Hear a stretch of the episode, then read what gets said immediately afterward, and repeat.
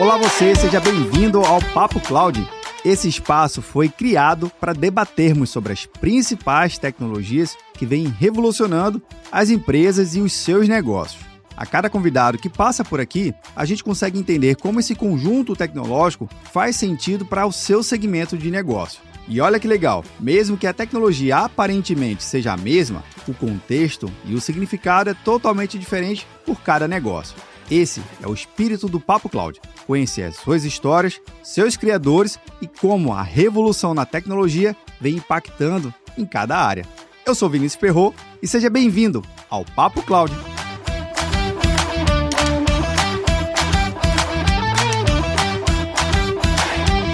Olá você, seja muito bem-vindo ao Papo Cloud, eu sou o Vinícius Perro e esse episódio num lugar um pouco diferente, mas hoje eu vou conversar sobre segurança da informação. Afinal de contas, a segurança da informação já mudou muito ao longo dos anos, mas ainda há uma confusão sobre será que a minha segurança da informação é só firewall ou só meu antivírus? Será que uma criptografia ali no meu nível de disco é o suficiente para você ter realmente um ambiente seguro? Eu acho que não, viu? A segurança evoluiu bastante e tem uma sopa de letrinhas para a gente poder entender e compreender exatamente que aspectos são essas, que letras são essas e como isso tudo faz um, um ambiente mais seguro. Afinal de contas, o negócio digital requer cada vez mais segurança. Mas chega de bate-papo aqui e o meu convidado é o Paulo Bright Fiese. Não, falei errado, já, já errei. Eu treinei bastante ali no bastidores.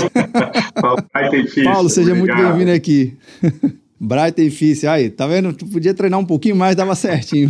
Tá tranquilo. Mas, Paulo, muito bom, cara, poder estar conversando contigo aqui sobre um tema, acho que é tão crucial hoje para todos os negócios. Eu arrisco dizer que não existe um negócio no século XXI que não precise e que não esteja conectado diretamente à segurança, não é verdade? Verdade. Dizem que todas as empresas agora são empresas de TI, né? E elas têm as suas especializações nos seus mercados. Se ela está conectada de alguma forma, ela tem que ter segurança. Então, esse é um papel grande, importante, que está crescendo cada vez mais. E, e até a própria função do próprio CIO CISO, né, como um aliado aí. Acho que o CISO em algum momento ele foi a, a pessoa de segurança era sempre aquela pessoa, Ih, o cara vai lá, vai criar uma situação para gente, é uma complicação. E hoje, na verdade, ele cada vez mais é um cara que vai, ele está aliado ao negócio, habilitando o negócio, fazendo muito mais uma análise do risco do que simplesmente sendo um cara que cria barreiras, né? O contrário. Pois é, exato. Acho que você tocou num ponto importante, que esse ponto a gente vai falar um pouco mais detalhadamente, viu, Paulo? É, mas antes,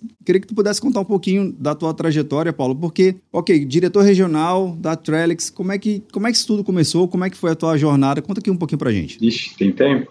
Não, tô brincando, mas é que eu comecei com, com 15 anos, fiz colégio técnico, então comecei realmente bem novo, comecei na Alcatel na área de PABX, acabei me aventurando aventurando numa área nova de dados lá e ainda muito cedo acabei indo viajar para fora. Era muito engraçado que eu tinha que pedir até autorização para os meus pais. Com 16 anos eu estava na França, na Bélgica, trabalho. E daí, logo em seguida, eu fui para a Cisco, passei 20 anos na Cisco, entrei na área de engenharia e acabei seguindo para a área comercial, fiz várias posições diferentes lá, acabei é, assumindo a área de grandes contas na Cisco. Achei que eu não ia mais trabalhar com TI, com tecnologia. Eu falei, não, agora vou dar um tempo, vou sair, vou fazer outras coisas, mas é mentira. A gente é viciado nisso. E aí, bom, e agora o que eu faço? Falei, cara, vou fazer uma coisa completamente diferente. Tinha uma experiência completamente diferente. Acabei aceitando uma posição de desenvolvimento de uma área de grandes contas na Howard. Realmente foi uma escola, algo muito diferente, né? Porque eles pensam muito diferente em uma série de coisas. Então é interessante que é um, é um MBA que tira da zona de conforto o tempo inteiro, mas para mim foi super bacana a experiência. Recentemente montei também a área de, de grandes contas na, na, na Fortinet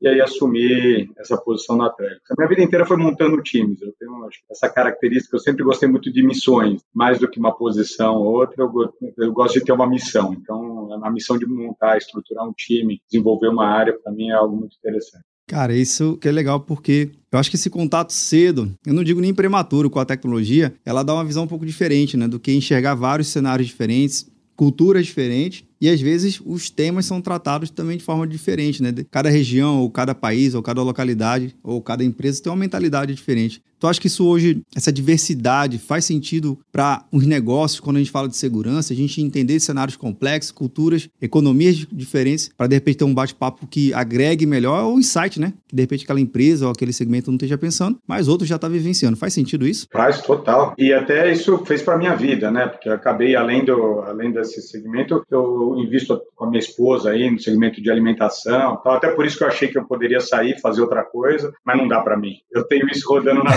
não, vai, não, não é verdade. Para que trabalhar com a esposa é para poucos. Eu, eu, acho que não é no meu caso, não é exatamente, não está no meu DNA. E, e, e, tem tudo a ver com a Trellix. Né? Eu acho que o que é interessante é que tem tudo a ver com o momento da Trellix. A Trellix inicia no início do ano passado, né? mas na verdade a Trellix vem da junção da McAfee e da FireEye. Então ela traz uma bagagem grande aí. Né? É, na verdade, essas duas empresas foram compradas por um fundo esse fundo separou um, um pedacinho lá da, da FireEye, vendeu para a Google, a Mandiant, e aí juntou essas empresas, a, a, McAfee tem uns 35, 36 anos de, de idade. A FireEye tinha acabado de completar a maioridade. Então, apesar de ser uma empresa nova, ela vem com uma bagagem é, muito grande, né? Ela, ela, ela, inicia com 40 mil clientes, ela inicia com mais de um bilhão de sensores já instalados, implementados. Então, ela inicia com uma bagagem grande, mas também inicia com uma responsabilidade grande, que é uma coisa você iniciar uma empresa do zero e, e não tem muito o que estragar, né? Mas a gente tem uma responsabilidade muito grande sobre essa base de clientes é, estão aí rodando com as nossas soluções. É interessante criar uma empresa nesse, nessa situação, é bem interessante e bem transformadora. Sem dúvida. Cara, você fala assim de já nascer grande, mas óbvio que a gente está falando de quantidade de clientes, mas também eu acho que me conecta muito, Paulo, a questão da expertise, o know-how, o que, que já entrega ao Isso mercado. E, e essa junção que você falou, eu acho que também cria novos produtos e novas soluções. Não é só juntar, não é só combinar simplesmente uma tecnologia com a outra. Eu acho que é para realmente criar algo que não se estava pensando antes ou minimamente não se tinha pronto isso no mercado. Então essa junção cria algo novo, não é verdade? É, na verdade acho que até existe uma demanda muito grande. Criaram duas coisas novas, né? Acho que o mercado é, hoje tem dois conceitos aí. Dessa junção acabou a gente acabou explicando criou-se a Trellix e criou-se o, o, a Sky High, né? A Sky High ela tem uma parte mais voltada a, a, ao que eles de SSE, Security Service Edge que é a parte de CASB e tal, essa parte que ficou com a, com a Sky High, e a Trellix ficou com uma parte mais voltada para o que a gente chama hoje no mercado de, de XDR, né? XDR é uma plataforma aí, é, e que vem atender uma demanda. Você estava falando um pouquinho no começo, será que é aquilo, será que é aquilo outro, que é, que é segurança, né? Acho que a, a segurança durante muito tempo ela, ela tratou exatamente dessa forma que você colocou eu tinha uma brecha ali, eu tinha um buraquinho ali, então vamos lá resolver aquele, aquela situação. E tem uma outra ameaça ali, alguma solução para aquela ameaça lá. E assim foi se criando a, a área de segurança. Hoje, hoje eu estava falando com um cliente, ele estava comentando, ele tem é, mais de 45 vendors diferentes de segurança, de soluções diferentes de segurança na, na, na estrutura dele. Tem um estudo que chega a falar que tem mais de 80. Então, assim, seja lá o número 40 ou 80, geralmente é um número de soluções muito grande. E aí, como é que você consegue olhar tudo isso? Né? Então, existe uma demanda muito grande em unificar e integrar essa, essas soluções, em ter uma visão única dessas soluções. Somado a isso, eu acho que a pandemia foi um grande alavancador aí dessa do nosso aumento da superfície, né? Então, assim, hoje muitas coisas estão na nuvem. Onde é, onde é a borda da nossa rede? Cada vez menos tem aborto. Né? Pois é. Paralelo a isso, as ameaças vêm evoluindo, elas vêm evoluindo não só tecnologicamente falando, outro dia eu estava falando com um banco grande aí, e o banco estava me falando, olha, hoje eu tenho um desafio porque eu tenho gente de processos e eu tenho gente que conhece tecnicamente. O problema é que essas pessoas, esses ofensores, eles conhecem o nosso processo e conhecem nossa tecnologia. Então, assim, estão aqui dentro há muito tempo e que a gente provavelmente nem sabe. Então, esse tipo de, de ameaça ela vem avançando e crescendo muito e, e gerando uma sobrecarga muito grande na, na, na nos, nos, times de segurança, no SOC, né, é, na operação, no Centro de Comando de Operação da Segurança. Então, assim, somado a isso, as empresas também vêm buscando uma agilidade, uma flexibilidade de ir para o mercado muito maior. E aí a segurança, sei lá, de 40 a 80 vendors diferentes, soluções diferentes, não facilita isso, entendeu? Então, essa demanda é, acabou gerando que tem o que o Garner até é, deu o nome aí do, do tal do XDR. Tinha muito DR, então Detection Response, mas aí tinha Network Detection Response, Endpoint Detection Response, e assim vai. E o XDR, na verdade, essa é a plataforma como um todo, né? que teoricamente ela vai receber eventos de todos esses equipamentos, essas soluções de segurança, e o, e o objetivo dela é correlacionar um pouco disso, contextualizar isso, e aí você conseguir criar é, é, regras, automatização para atuar nesses eventos e priorizar muito disso. Porque o que, às vezes o que acontece é que, eventualmente, um pequeno evento num vetor da sua rede, um outro pequeno evento num outro vetor da sua rede, sei lá, no e-mail, para aquilo ali, ele é um pequeno evento. Mas na hora que você correlaciona o todo, você fala, isso aqui não é um pequeno evento, ele está acontecendo em vários lugares. Esse é um evento de prioridade que a gente deveria estar tá olhando e não está olhando. Então, tudo isso tem demandado um, um novo approach à questão de segurança. Né? Agora, Paulo, você comentou aí rapidamente em relação ao cliente, um banco, né, um grande banco. Considerando o papel da Torex aqui no Brasil, tem algum segmento mais em específico que vocês atuam? Ou todo segmento de negócio é um bom segmento de negócio para a gente falar de segurança da informação? Na verdade, é, a gente atua em basicamente todos eles. É lógico que o mercado financeiro é sempre um mercado muito grande, muito forte, governo, telco, a gente tem empresas de óleo e gás. É engraçado como é, hospital é, uma, é um setor que está criando uma maturidade em segurança muito grande. Tanto é que é interessante, se você olhar a maior parte dos grandes hospitais, eh, das grandes empresas de saúde, as pessoas que estão lá hoje são oriundas do mercado financeiro, que é um setor que tem muito mais maturidade na área de tecnologia do modo geral, manufatura, alguma coisa de varejo, mas o, o que acontece, eu acho que tem muito a ver talvez com o porte das empresas e com a expectativa delas, né? Porque hoje, quando você vai falar com uma empresa que tem mais maturidade, o tipo de solução é uma solução, é uma solução muito mais customizável, ela já tem processos e estudos de, de, de, fluxo de processo muito mais estruturados, enquanto que algumas empresas, geralmente mais, empresas mais as médias, elas precisam de soluções muito out of the box, né? Tirou, encaixou ali e a coisa meio começa a funcionar sozinha. São necessidades geralmente distintas. Nesse perfil, a McAfee era mais ampla, a FireEye atuava mais no setor de grandes contas, e hoje, com essa junção, a, a Trellix acaba tendo soluções para os dois perfis de clientes, mas que são com approaches diferentes. Aí a gente tem de... De novo, acho que eu comentei rápido, a gente tem 1.500 clientes no Brasil, né?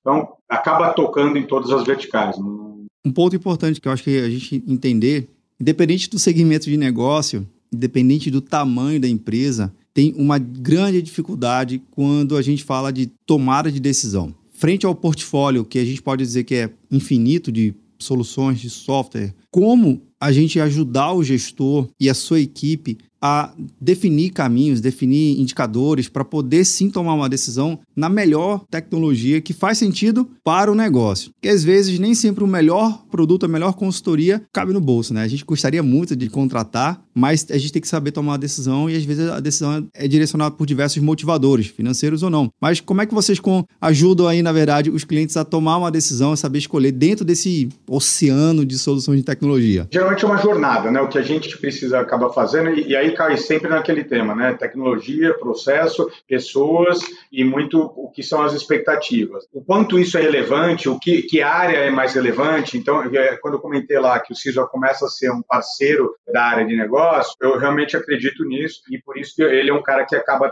tendo que entender muito de tecnologia, mas tem que entender muito do negócio da empresa, para realmente entender o tamanho da relevância e quais são as áreas que realmente são mais importantes para se proteger. Aí, uma vez dito isso, eu acho que aí a gente começa a criar uma jornada. Você ter, por exemplo, uma plataforma que a gente está comentando aqui do, do, XDR, putz, é legal, tal, mas XDR não é um negócio que você simplesmente vai, ah, eu quero um me vê, me vê dois, né? Não, não, não é bem assim, né? Antes fosse. É, seria mais simples precisa realmente endereçar, é, entender o que ele tem hoje, para onde que ele quer ir e ajudá-los a desenhar essa, essa jornada. Né? O próprio, igual eu estava comentando no, lá atrás, o próprio conceito de XDR às vezes é confuso para os clientes, mas eu acho que mais do que uma letra ou outra, tem muito mais a ver com a necessidade que ele tem, né? Então, eu acho que é isso que a gente tem entendido muito com os nossos clientes. Eu até acho que, assim, muitas vezes você está respaldado em algumas soluções que o Garner, que alguém falou, ele suporta e dá um peso, que é interessante. Mas mais importante do que isso é realmente o que, que você vai estar protegendo lá, né? É, é, é ser relevante para a sua empresa e eu acho que é isso que a gente tem tentado sentar com os nossos clientes e, e ajudá-los Muitas vezes, inclusive, no pós, tá? Porque uma coisa que acontece muito no Brasil é contratar como serviço. Então, por falta de, de, de profissional qualificado e tudo mais, acaba se contratando empresas é, para terceirizar o seu serviço, sei lá, um SOC. Mas qual é o, CL, o SLA? O que, que eu devo contratar? Quais são os itens que eu devo ter nesse meu contrato? É, muitas vezes, o fato só de você ter um serviço de segurança não significa que você está realmente seguro. Então, é importante que essas coisas estejam no contrato. É, muito a gente também faz nesse sentido, suportar nossos clientes até nesses pontos aí.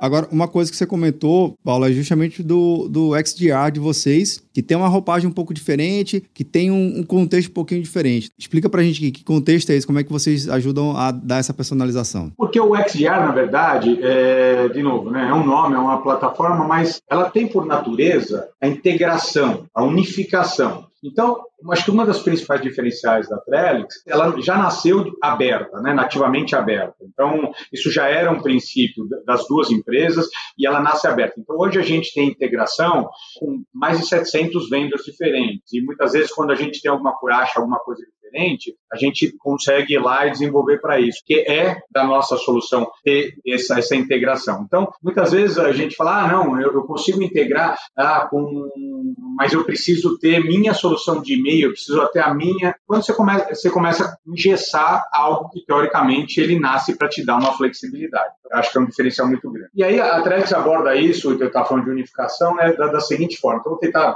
começar pela parte da gestão disso tudo. A gente tem um produto que é, uma, é um produto que é uma console, que a gente chama de X-Console, que é uma console que te dá uma visão completa desse ambiente de, de segurança. Essa visão completa, ela vem, de onde ela retira essa visão? Ela vem dessa camada, que é essa camada de, de software, que, é um, faz toda essa parte de correlação, contextualização, que de certa forma é o XDR, né? ele, ele é o coração, ou talvez o cérebro do XDR. Da onde vêm essas informações? Essas informações vêm, do, vêm de um data lake que recebe as informações, esses eventos, de todos os, os vetores possíveis da sua rede. Então, se você tem solução protegendo o seu e-mail, vetor de e-mail, você tem solução protegendo o seu vetor de endpoint, você tem solução de rede, tudo isso manda para esse Fabric, esse Fabric organiza essas informações e coloca nesse data lake. E isso te dá uma visão unificada todo o seu ambiente de segurança, independentemente se ele é Trellix ou não é Trellix. Uma outra vantagem, né, falando de, vetores, é que a, a acaba, até pelo portfólio muito amplo, ela acaba, na minha visão, sendo uma empresa que mais é, é vetores endereça. Né? Então, a gente tem soluções avançadas de endpoint, a gente tem soluções para e-mail. A solução e-mail ainda acontece alguma coisa? Cara, 90% das ameaças acabam entrando via e-mail, ainda hoje. Os ataques acabam iniciando por ali. O endpoint é relevante? O endpoint ele é porque, no final do dia, ele pode ser ou a primeira linha de, de proteção ou a última, né? Se o negócio começou é, dentro. Proteger dados. Hoje se falou muito de LGPD, mas acho que se fazia muito pouco o enforcement disso, né? De, de LGPD. Hoje começou a se ter mais um pouco isso, mas tem alguns setores que é muito importante LGPD, proteção de dados.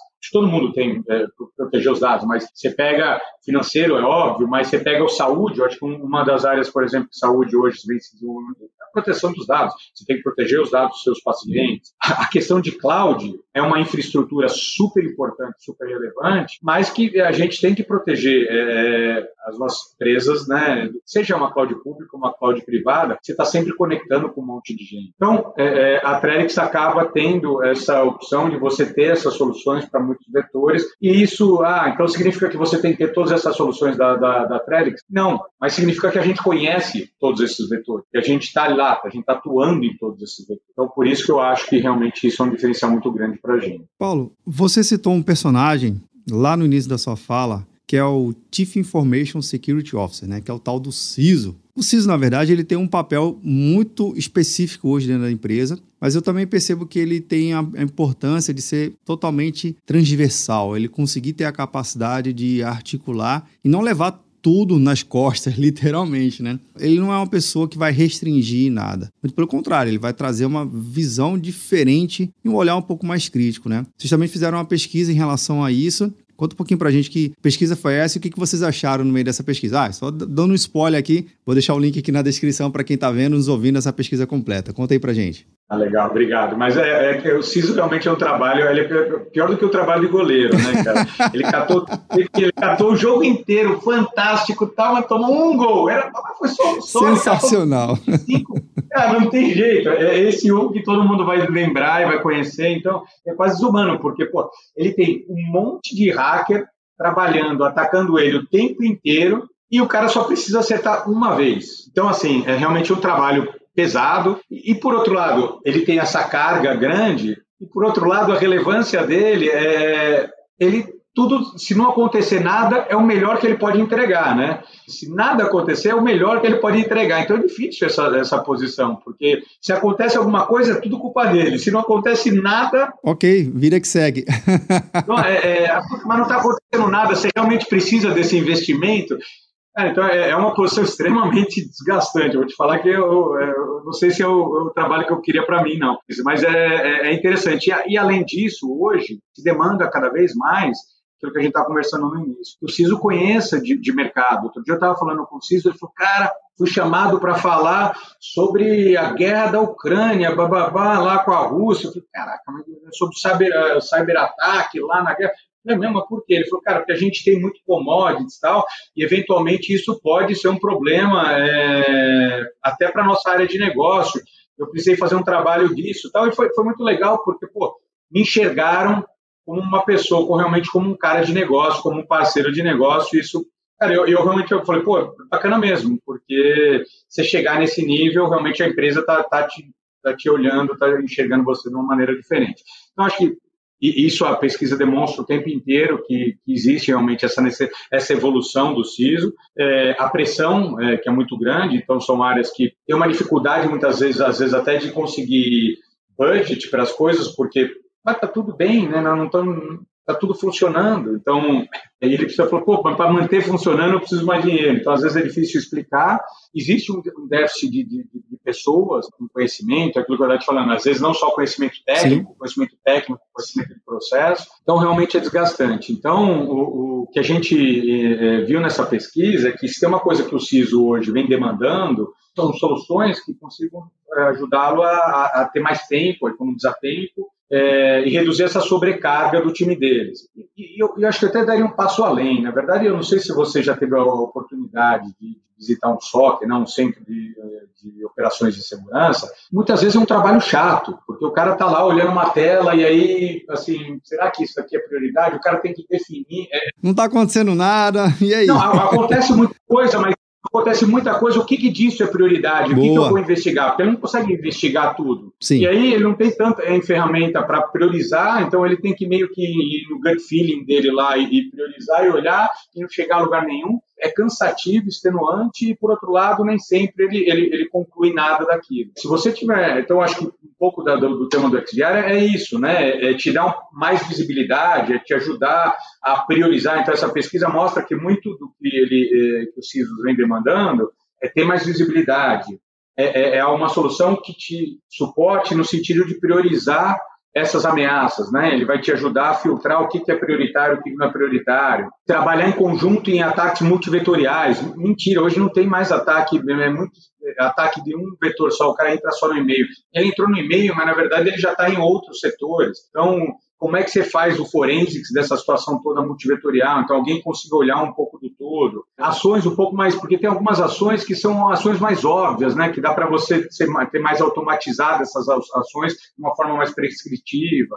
É, tudo isso economiza tempo. Então, assim, algo que te dê uma compreensão do todo um pouco melhor, um pouco mais de precisão, certo, com certeza vai te economizar tempo e, e reduzir essa sobrecarga. Então, essa pesquisa mostra muito isso e vem de muito, eh, muito de encontro com o que a gente vem tentando propor ao mercado. Está pronto isso? Um certo grau de maturidade, sim. Qual é o grau de, automa de automação? Depende. Depende muito da, realmente da maturidade de cada setor, de cada vetor desse seu. Não dá para você jogar toda essa responsabilidade num ponto ou no outro. A questão, quanto mais vetor E quantos mais processos você tiver documentado por todo, com certeza é mais fácil de você automatizar, porque você já sabe, se acontecer isso, eu tenho um processo que vai, vou fazer isso, isso, isso, aquilo. Aí você consegue automatizar. Senão, o que a gente acaba tendo que fazer é sentar com eles e desenhar esses processos para aí sim chegar na parte de, de, automação desses processos. Então, acho que a pesquisa mostra muito isso. A palavra que você cita aí me alegra bastante, que é processo, né? E você também comenta muito que muitas das vezes a solução que a gente quer é aquela solução plug and play. Eu costumo dizer que nem sempre é o play, é pray, você plugar e ficar rezando para funcionar e requer uma customização, requer entendimento de processo. Olhar a ferramenta é bom, mas também tem que olhar outras áreas para poder sim ter uma solução completa. É isso? É isso. E aí, assim, é, quanto mais complexo é o seu negócio, maior customização precisa. Por isso Legal. que as grandes corporações elas acabam tendo uma necessidade diferente. Empresas geralmente médias, tal, elas acabam tendo uma complexidade um pouco menor.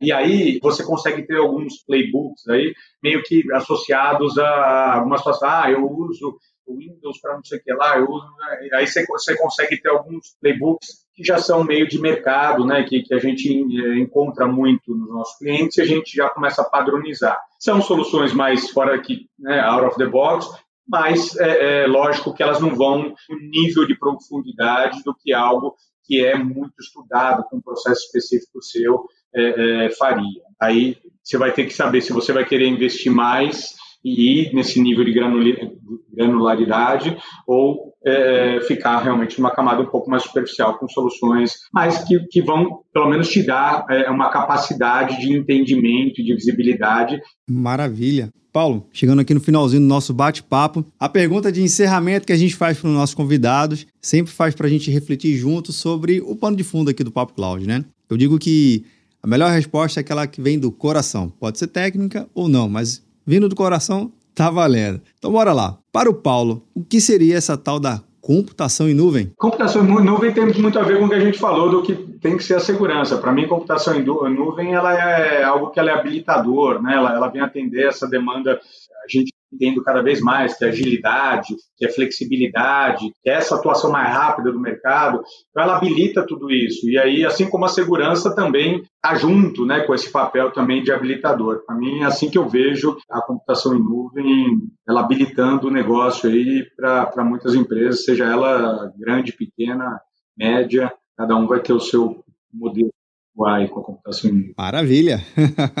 Bacana demais. Paulo, queria agradecer muito a sua participação aqui no Papo Cloud. Adorei o bate-papo. Segurança sempre é um tema que a gente tem que estar sempre revisitando com muita propriedade e a propriedade que você passou aqui para a gente. Fico feliz aqui na sua participação e até a próxima oportunidade. É isso. Obrigado, Vini. Prazer. Legal, bacana. E você aí que está vendo ou nos ouvindo, o que você achou desse episódio aqui com o Paulo? Eu adorei. Várias dicas importantes: processo, governança software, entender o objetivo de negócio da sua empresa faz toda a diferença. Plugin and Play, não Plugin and Pray. Combinado assim? Esse episódio também não termina por aqui. A gente continua discutindo esse e outros episódios lá no nosso grupo do Papo Cloud Makers, link também na descrição. Agradeço o time da MCI Store por oferecer esse microfone para a gente poder gravar esse bate-papo 100% aqui para vocês. Obrigado pela sua participação e audiência.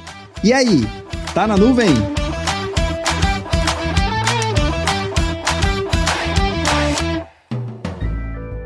Mais um produto com a edição Senhor A.